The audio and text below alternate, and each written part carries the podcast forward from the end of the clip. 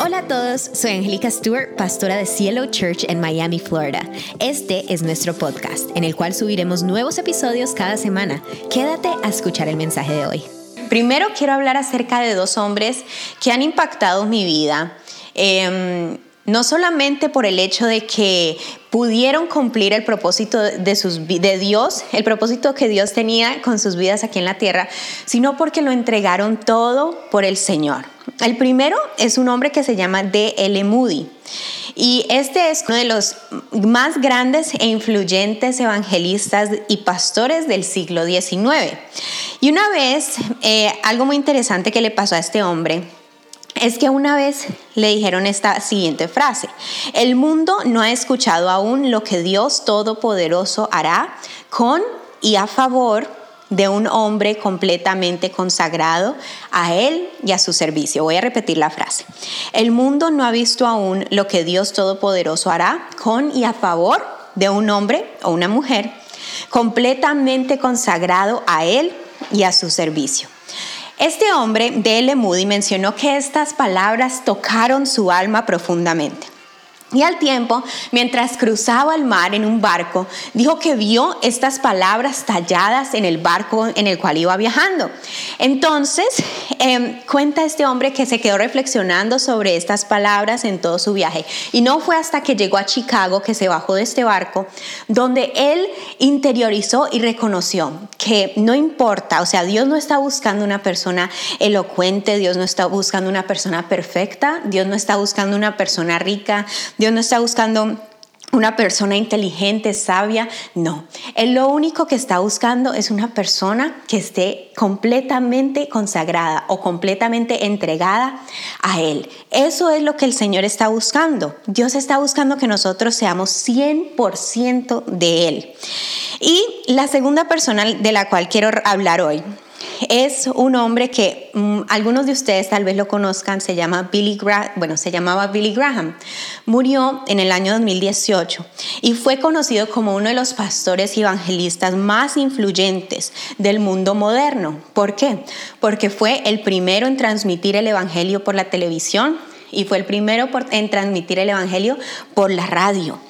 Entonces, este hombre fue muy reconocido en, el ámbito em, de, en el mundo cristiano, por decirlo así. También fue conocido por ser un asesor espiritual a muchos presidentes de los Estados Unidos. Y este hombre dijo algo muy similar a esta frase que les he, que les he compartido hoy.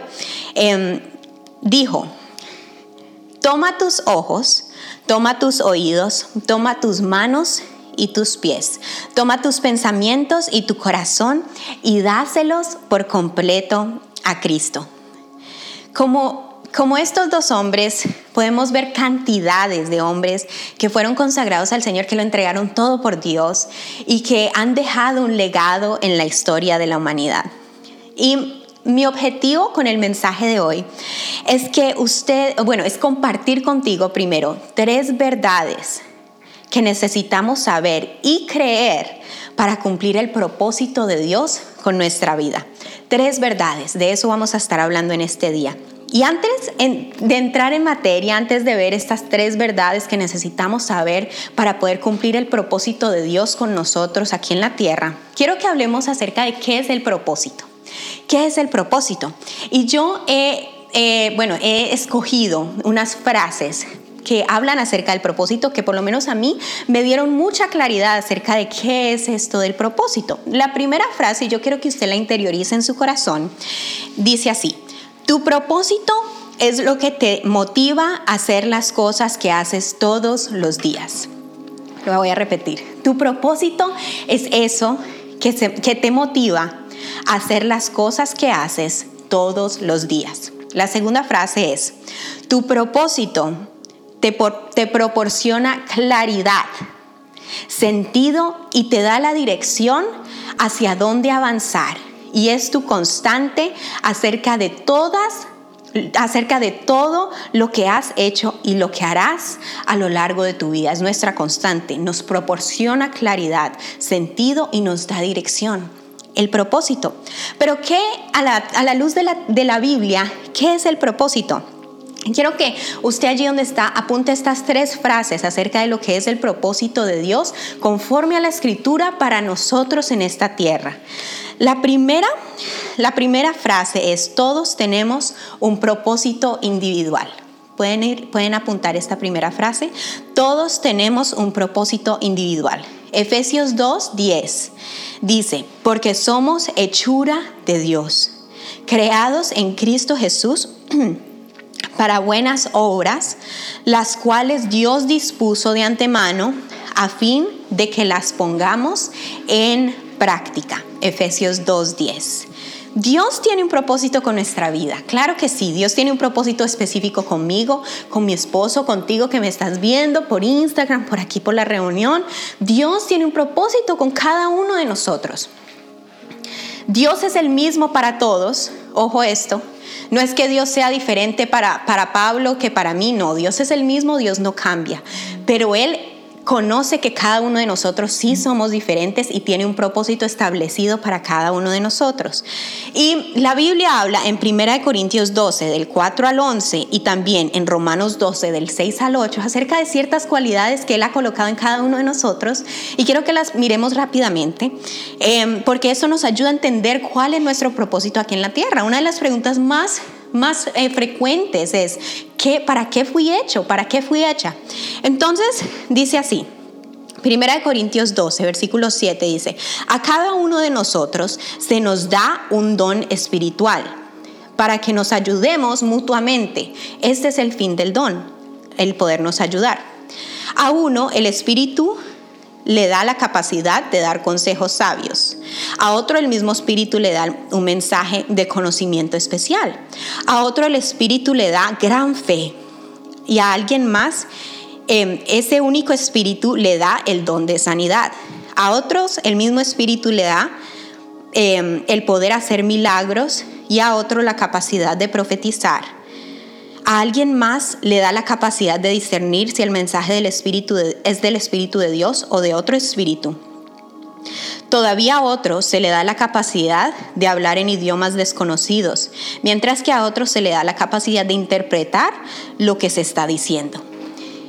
Ojo, a, a este versículo, el 11, dice, es el mismo y único Espíritu quien distribuye todos estos dones. Solamente Él, el Espíritu Santo, decide qué don cada uno debe tener.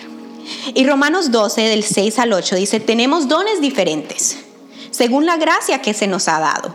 Si el don de alguien es de profecía, que lo use para que lo use en proporción con su fe. Si es el de presentar un servicio, que lo preste. Si es el de enseñar, pues que enseñe. Si es el de animar a otros, que los anime. Si es el de socorrer a los necesitados, que dé con generosidad. Si es de dirigir, que dirija con esmero. Si es el de demostrar compasión, que lo haga con alegría. Eso dice Romanos 12, 6 al 8. Como pueden ver, Dios distribuye los dones como quiere. Entonces, no tengas duda de que tú tienes un propósito individual.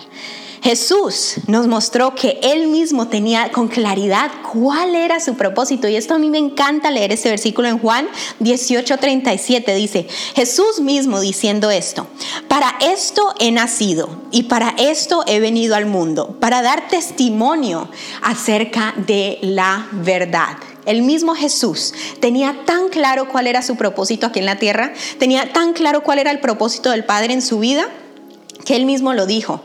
Para esto he nacido, para esto he venido al mundo. Mi pregunta para ti es, ¿tú sabes para qué viniste al mundo? ¿Tú sabes para qué naciste? Esa es mi pregunta y quiero que la interiorices y no quiero que te sientas mal si tal vez tu respuesta es no, porque muchos hemos pasado por allí, todos hemos pasado por allí. Pero mi punto es, Dios quiere que tú sepas que Él sí tiene un propósito contigo y está interesado en que tú sepas cuál es. La segunda frase que quiero que apuntes allí es que nuestras metas conduzcan al propósito. Que nuestras metas conduzcan al propósito. Y aquí quiero hacer un énfasis en la diferencia entre metas y propósito. metas y propósito. Son dos cosas totalmente diferentes. Dios nos reveló a mi esposo y a mí hace muchos años que nuestra vida no se mueve por nuestras metas. Nuestra vida se mueve por nuestro propósito. Por eso dejamos un empleo en Colombia, por eso dejamos comodidad en Colombia. ¿Por qué? Porque nuestra vida no se mueve por metas, se mueve por un propósito. Es triste ver como muchas personas su propósito se vuelve en conseguir una casa.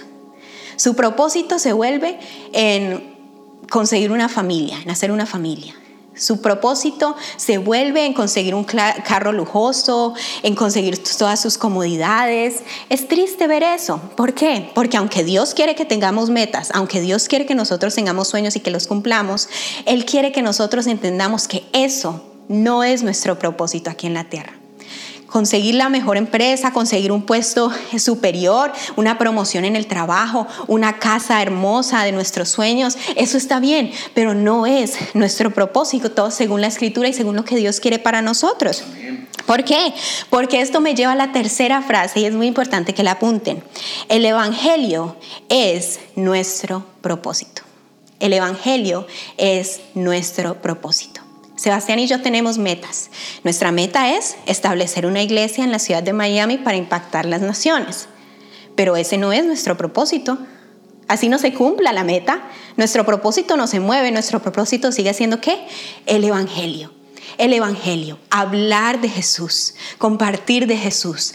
Eso nunca nadie te lo va a poder quitar si tú lo tienes claro. El Evangelio es nuestro propósito. Cuando tenemos un encuentro con Jesús, nuestro propósito se convierte en algo mucho más grande que nosotros mismos, mucho más grande que comprar una casa, mucho más grande que tener un carro hermoso, mucho más grande que, que tener nuestra empresa, mucho más grande que tener... No, cuando conocemos a Jesús tenemos que entender que nuestro propósito se convierte en el Evangelio. Ese es, el, propósito de Dios con nuestra vida. Miren esto, que me encanta, que está en Primera de Pedro 1 del 18 al 19 y es algo que a mí Dios que, que Dios colocó en mi corazón muy fuerte. Dice, "Pues ustedes saben que Dios pagó un rescate para salvarlos de la vida vacía que heredaron de sus antepasados." Fuerte, sí, pero verdadero también. ¿Por qué? Porque muchas veces nosotros antes de conocer de Dios, nuestro fin era hacernos ricos, era, em, no sé, tal vez tener solamente una familia, eh, tener, no sé, X, Y cosa, ese era nuestro fin. Pero aquí dice que bien sabemos que Dios pagó un rescate para salvarnos de qué? De las vidas vacías. ¿Por qué? Porque el hecho de que nosotros tengamos eso como propósito, esas cosas materiales que repito, no están mal, pero el hecho que tengamos eso como propósito de vida hace que cuando cumplamos esas cosas volvamos a sentirnos vacíos y estemos vacíos totalmente, constantemente. ¿Por qué? Porque esas cosas materiales, las cosas naturales de este mundo no llenan. Por eso dice la palabra que busquemos qué? Primeramente el reino de Dios y su justicia que establezcamos primero el reino de Dios en esta tierra y todas las demás cosas serán añadidas. No porque Dios diga, no, es que eso está malo, es que está malo. No, antes al revés, Dios coloca sus sueños eh, en tu corazón, Dios coloca esas metas y esos anhelos en tu corazón, pero Él quiere asegurarse de que tú tengas claro cuál es el propósito y que las metas estén direccionadas conforme al propósito que Él tiene para tu vida. Debemos entender que nuestras metas están bien siempre y cuando vayan direccionados hacia la salvación. La pregunta es, ¿con qué fin quieres, em, no sé, tener X, Y cosa? ¿Con qué fin quieres la promoción en el trabajo? ¿Con qué fin quieres la empresa? ¿Con qué fin? ¿Para llevar salvación? A las personas o para satisfacer un ego o para satisfacer algo personal o para llevar verdaderamente salvación a las personas porque se trata de algo mucho más grande que nosotros. ¿Sabes la palabra? Bueno, la palabra no. Em, la ciencia muestra que la Tierra tiene alrededor de 4.54 billones de años. Y de esos 4.54 billones de años, ¿cuántos años estamos nosotros aquí? ¿Sí muchos 100? ¿Sí muchos 120? ¿No les parece muy poquito en comparación con la eternidad? ¿En comparación con algo mucho más grande?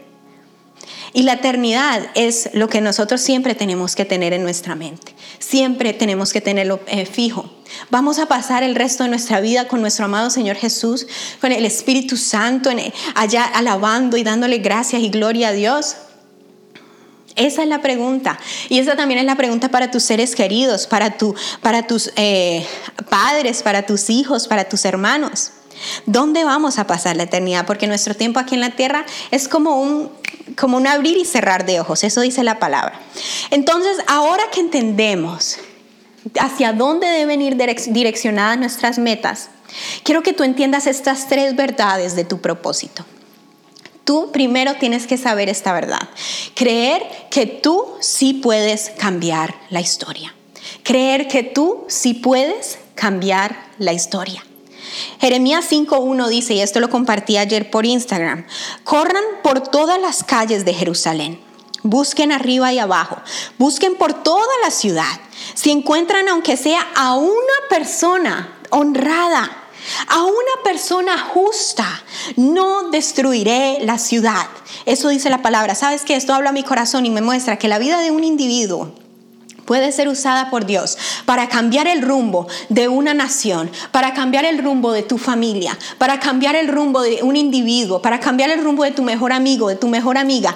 Tu vida puede ser usada. Solo se requiere de un individuo que esté honrado, que esté verdaderamente allí delante de la presencia de Dios para cambiar el rumbo de muchas cosas. Dios no está buscando a 10 mil, Dios no está buscando a 100 mil, Él está buscando a uno que esté completamente consagrado a Él y a su servicio.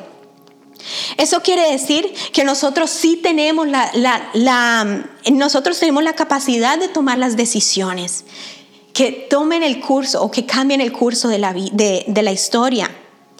Tu historia no es algo que sencillamente sucede, es algo que junto con Dios ustedes construyen.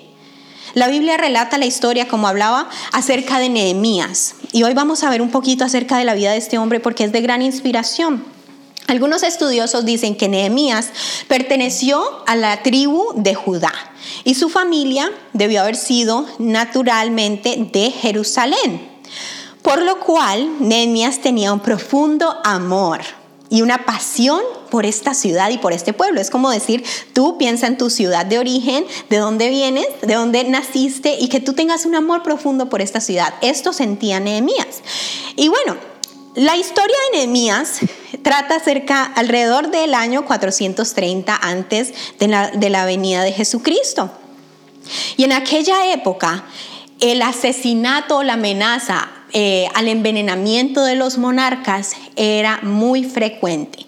Por esta razón era un puesto muy importante en el palacio el ser copero. ¿Qué era el ser copero? El ser copero era comer y probar las bebidas y las, y las comidas del monarca antes de que él se lo comiera para asegurarse de que no estuvieran envenenadas. envenenadas. Imagínese usted ese trabajo. O sea, yo creo que es un trabajo que nadie quiere, ¿verdad? Y Nehemías resulta que era el copero del rey Artejerjes en Persia, el rey Artejerjes. Este hombre trabajaba para este rey fuera de su ciudad natal y un día lo fue a visitar su hermano. Y su hermano llegó y le dijo, bueno, se saludaron, todo lo demás. Y Nehemías le preguntó, oye, ¿y cómo está la ciudad? ¿Cómo está Jerusalén?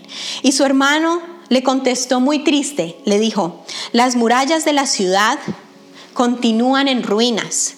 La gente está continuamente siendo humillada y maltratada. Y esto cuenta la Biblia que conmovió mucho el corazón de Nehemías. Y Dios le puso un sentir en su corazón. O un deseo por reconstruir las murallas de Jerusalén y restaurar el pueblo de Dios. Él quiso cambiar la historia, él tomó la determinación, tomó la batuta para cambiar la historia de su pueblo. Nehemías creyó que Dios podía usarlo para cambiar la historia de su ciudad. Seguramente Dios te ha dicho a tu vida, yo te quiero usar para cambiar el rumbo de, esta, de, esta, de, esto, no sé, de X, Y cosa. Yo quiero usarte para cambiar el rumbo de, lo que viene em, para tu familia o lo que viene para tus hijos o lo que viene para tu empresa. Yo quiero usarte para cambiar esta vida o esta familia. Y así como Nehemías, nosotros tenemos que tomar la determinación de ejercer y de actuar conforme a la palabra que Dios ha establecido. Pero lo que quiero que veamos está en Nehemías 2, versículo 17 al 18. Aquí Nehemías estaba hablando después de que llegó a Jerusalén y vio todas estas murallas destruidas y todo el pueblo tan triste. Eh, eh, ¿Cómo se dice? Como em, eh, trajo, atrajo a unos hombres y les dijo esto, ustedes son testigos de nuestra desgracia. Jerusalén está en ruinas y sus puertas han sido consumidas por el fuego. Vamos, anímense, reconstruyamos la muralla de Jerusalén para que ya nadie se burle de nosotros.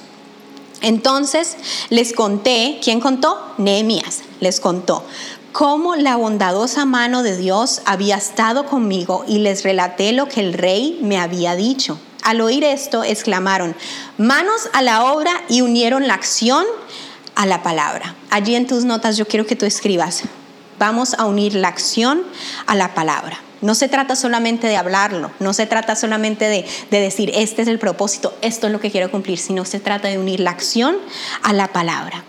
Y ven, vengo aquí para preguntarte, ¿Cuál es la brecha donde Él te ha colocado? ¿Dónde te ha colocado? ¿En tu empresa? ¿En tu trabajo? No sé. ¿Dónde te ha colocado? ¿En tu familia? ¿En tu hogar? Poder traer esa salvación, esa presencia de Dios a tus hijos. ¿Dónde Dios ha colocado tu vida? ¿En qué brecha ha colocado? Donde tú puedas unir la acción a la palabra. ¿Para qué has sido creado? Empieza a hacer historia. Esa es la primera verdad que nosotros tenemos que saber. La segunda verdad es los recursos vienen de la imaginación de Dios y del hombre. En Hebreos 11.3, Hebreos 11.3 dice, por la fe entendemos que todo el universo fue formado por la palabra de Dios, de modo que lo que ahora vemos no vino de cosas visibles y Salmos 33, 9 dice, porque Él habló y todo fue creado. Dio una orden y todo quedó firme. ¿Qué quiere decir esto? Que el recurso, que lo tangible vino de la palabra de Dios, de la imaginación de Dios. Y nosotros tenemos que entender que el Dios invisible creó al mundo visible. Los recursos que ahora vemos están porque en algún momento pasaron por la imaginación de Dios y fueron creadas a través de su palabra. Lo que antes no había, ahora es porque Dios lo estableció. Yo no sé tú dónde estás en tu vida o yo no sé Dios qué tantas bendiciones ha dado a tu vida, pero si tú puedes recordar hace 10 años, hace 20 años, hace 5 años, no sé, pero no tenías lo que en este momento hoy tienes. ¿Por qué? Porque en algún momento pasaron por la imaginación de Dios y Dios habló y se hizo.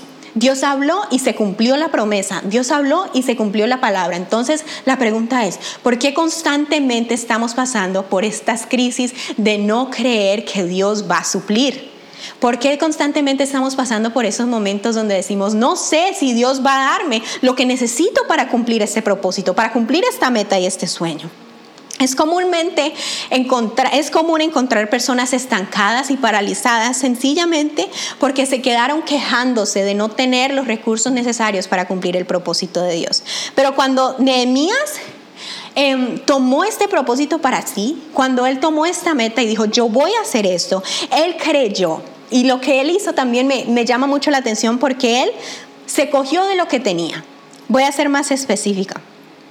En el versículo 10 del capítulo 1 muestra que Nehemías lo único que tenía en ese momento, lo único que tenía en ese momento era que era copero del rey. Eso era lo, donde se cogió. Yo soy copero del rey, entonces yo le voy a decir al rey. Entonces la pregunta es, ¿tú qué tienes en tu mano? ¿Tú qué tienes en tu mano para cumplir el propósito de Dios? Para traer salvación a la vida de las personas que te rodean, para traer ese gozo de la presencia de Dios. ¿Tú sabes cuántas personas necesitan de la presencia de Dios en sus hogares? ¿Cuántas personas, mi esposo compartía en una prédica, que ahora vemos más que nunca los divorcios que se generan en este país más que nunca están los divorcios. ¿Por qué? Porque la presencia de Dios no está en el hogar. porque la presencia de Dios no es algo que las personas están viviendo y no es algo tangible en la presencia, en el, hogar.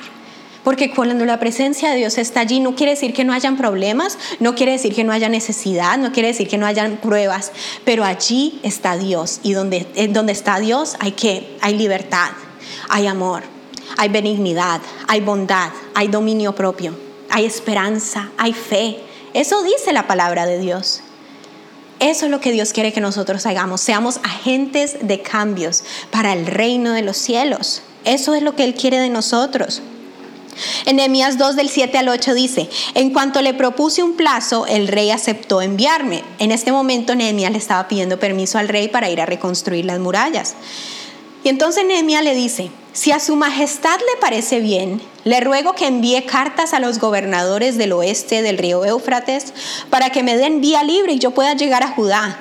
Y por favor ordene a su guardabosques Asaf que me dé madera para reparar las puertas de la ciudadela, del templo, la muralla de la ciudad y la casa donde he de vivir. El rey accedió a mi petición porque Dios estaba actuando a mi favor. Y esto es un punto muy importante y yo quiero que tú lo apuntes allí. Si tu meta no está alineada con el propósito de Dios para tu vida, entonces Dios no va a estar allí. Si Dios ve que tu corazón está diciendo, no, es que quiero esto para, para poder engrandecerme, para poder esto, para poder lo otro, Dios no va a estar allí. ¿Por qué? Porque Dios está interesado en que tú cumplas más tu propósito. Dios está más interesado en, en, formar tu carácter y hacer que tú llegues a la meta, el propósito que Él tiene contigo, que darte lo que tú quieres. Él está más interesado en eso. Sin fe, es imposible agradar a Dios. Pero cuando tú le empiezas a creer a Dios que los recursos que Él tiene para ti, para cumplir el propósito, están allí, ya están establecidos para allí, para ti, y Él lo va a hacer, entonces eso agrada al Señor. Y eso te va, a dar, te va a empezar a dar favor sobre los reyes de este mundo, sobre los reyes de estos tiempos, sobre tu jefe, sobre la persona, no sé, eh, XY persona que necesitas que, que haga algo para tu empresa, no sé, XY cosa que necesites. Pero Dios te va a dar influencia, así como lo hizo con Nehemías. Y lo tercero, la tercera verdad que tenemos que saber sobre nuestro propósito en Dios es que los enemigos se opondrán a nuestro propósito. Los enemigos se opondrán a nuestro propósito. Y yo quiero que veamos a la luz de la, de la Biblia, en, este, en esta historia de Nehemías, cómo tantos enemigos se levantaron en contra de él cuando él quiso levantar las murallas de Jerusalén. La primera manera como el enemigo se, se opuso a Nehemías es a través de la burla, a través de la burla. En Nehemías 4.2 aquí unas personas que no creían en lo que Dios le había hablado a Nehemías, le dice, ¿qué cree que está haciendo este pobre debilucho grupo de judíos? ¿Acaso creen que pueden construir la muralla en un día por tan solo ofrecer unos cuantos sacrificios? En el comienzo habrá burla. ¿Por qué? Porque sencillamente la visión que Dios te dio, lo que Dios ya te mostró en tu mente, no es, no es visible para los demás. Las personas que están a tu alrededor están diciendo, este se enloqueció, esta se enloqueció. ¿Cómo creen que van a poder construir eso? No, no, no, no. Y el enemigo va a querer traer esa burla, que va a querer bajarte, que va a querer hacerte sentir menos, que va a querer hacerte sentar, sentarte, dejar, hacer que tú dejes de ejercer, hacer que tú dejes de trabajar. Eso va a querer el enemigo. El fin del enemigo es que tú dejes de hacer el propósito de Dios con tu vida. El enojo es el segundo, la segunda forma como el enemigo se opuso a Nehemías fue a través de infundir miedo, a través del enojo. Nehemías 4:7 dice, sin embargo, cuando Sablat Tobías, los árabes, los amonitas y los asdodeos se enteraron de que la obra progresaba, es decir, estas personas que, están, que solamente quieren traer destrucción, que solamente querían detener la obra, se enteraron de que a pesar de que ellos se burlaron de Nehemías, la obra seguía avanzando. Cuando ellos se enteraron de esto, de que estaban reparando las brechas, ojo con, esta, con estas palabras, estaban reparando las brechas, en las murallas de Jerusalén, dice la palabra que ellos se enfurecieron, se enfurecieron. ¿Qué es una brecha? Una brecha es un espacio abierto, una puerta abierta, un roto, un hueco. En ese entonces, cuando había una brecha en una muralla que estaba protegiendo una ciudad, significaba gran peligro para el pueblo. ¿Por qué? Porque por medio de esas brechas se podía meter el enemigo y podía matar y podía hacer todo lo que quisiera. Entonces era de suma importancia que esas brechas quedaran bien reparadas. Y la, la palabra de Dios para ti es, en el momento donde tú empieces a cerrar las brechas, del pecado, en el momento donde tú empieces a cerrar las brechas de la incredulidad a Dios, en el momento donde tú empieces a cerrar las brechas de la pereza, en ese momento el enemigo se va a enojar y va a querer que tú sientas miedo. ¿Miedo de qué? De seguir adelante. Eso hicieron con Nehemías. Y ese, ese mismo plan del enemigo sigue avanzando hoy en día. Y es la misma forma en que el enemigo quiere infundir eh, miedo a sus hijos hoy en día. Tenemos que cerrar esas brechas, cerrar esas, esas puertas que, que quieren dejar que el enemigo entre a nuestro corazón con malos pensamientos, con pereza, con no, tú no vas a poder conseguir el propósito, tú no vas a poder hacer el propósito que Dios tiene contigo. Y la tercera forma es a través de la incredulidad. La tercera manera en que el enemigo quiere oponerse o se opuso a Nehemías y que se opone a nosotros es por medio de la incredulidad.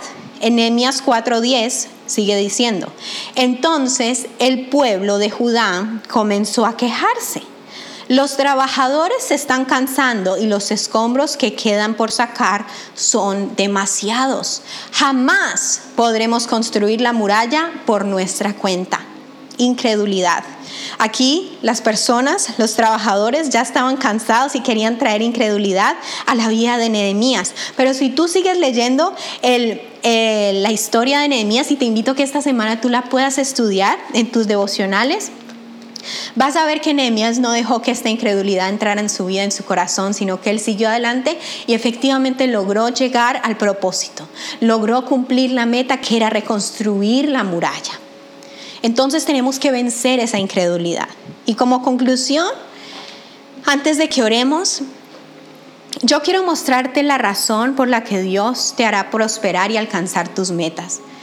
Y la razón está en Mateo 28, 19. Dice, por tanto, ojo que esto es, esto es importantísimo para Dios. Dice, por tanto, id y haced discípulos a todas las naciones, ojo, ojo aquí, bautizándolos en el nombre del Padre, del Hijo y del Espíritu Santo, enseñándoles que guarden todas las cosas que os he mandado. Y he aquí, yo estoy con vosotros todos los días, hasta el fin del mundo. Eso nos dice nuestro Señor Jesús. Entonces, muchas veces nos preguntamos, Señor, ¿cuál es tu propósito para mí aquí en la tierra? ¿Para qué nací? ¿Para qué quieres que esté aquí? Es más sencillo de lo que tú, de lo que tú crees. Es más sencillo de lo que tal vez las personas te han querido hacer entender. El propósito de Dios con nosotros es que nosotros podamos seguir la expansión del reino de Dios. Ese es el fin. Ese es el fin que nosotros podamos traer esperanza, que nosotros podamos ser un agente de cambio para las personas que nos rodean. Ese es el fin. Y pero la gran comisión no solamente se queda como, eh, como el evangelio de la salvación. Hay mucho más en este, en este tema de ir y hacer discípulos. Se trata de que esta gran comisión se trata de que nosotros podamos expandir la cultura del reino de Dios. Que ustedes donde estén, sean en sus trabajos, sean en sus empresas, sean en el colegio, sean en la universidad, sean en sus casas, sean donde sean, puedan expandir la cultura del reino de Dios. Eso es lo que en realidad Dios quiere de nosotros. Lo que puedes hacer es desde tu escritorio como abogado, desde tu oficina como doctor o como doctora, desde tu colegio, desde o desde una iglesia como pastor. Donde estemos, el punto o el propósito es expandir el reino de Dios y hacer su voluntad aquí en la tierra. Enseñar acerca de Dios, hablar de Dios. Así como Dios llenó los vacíos de tu corazón, Él lo puede hacer con tu mejor amigo, con tu mejor amiga.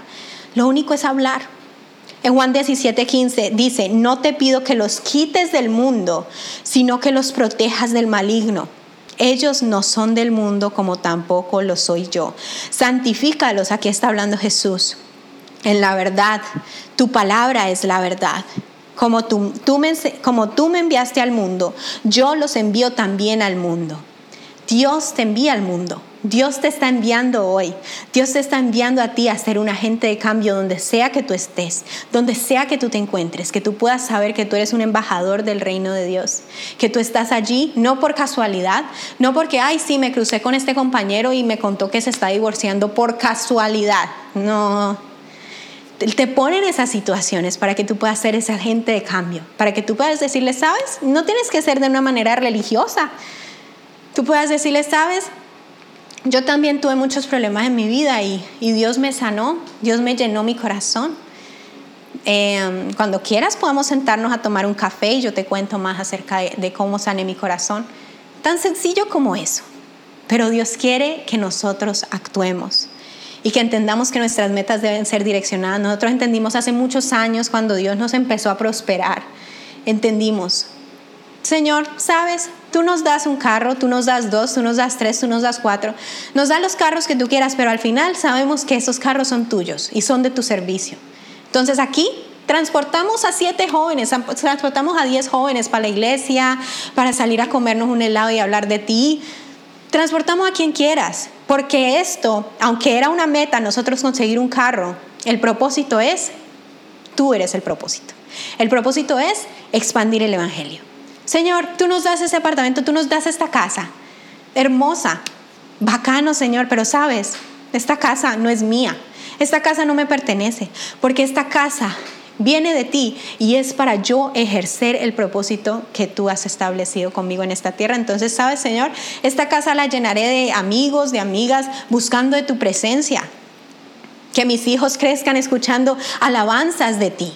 Que mi, que mi esposo pueda sentirse cómodo aquí escuchando sus adoraciones. Esta casa es tuya, esta casa te pertenece. Y aunque quería esta casa y mi meta era esta casa y la logré, sé que siempre está encaminada en el propósito de Dios.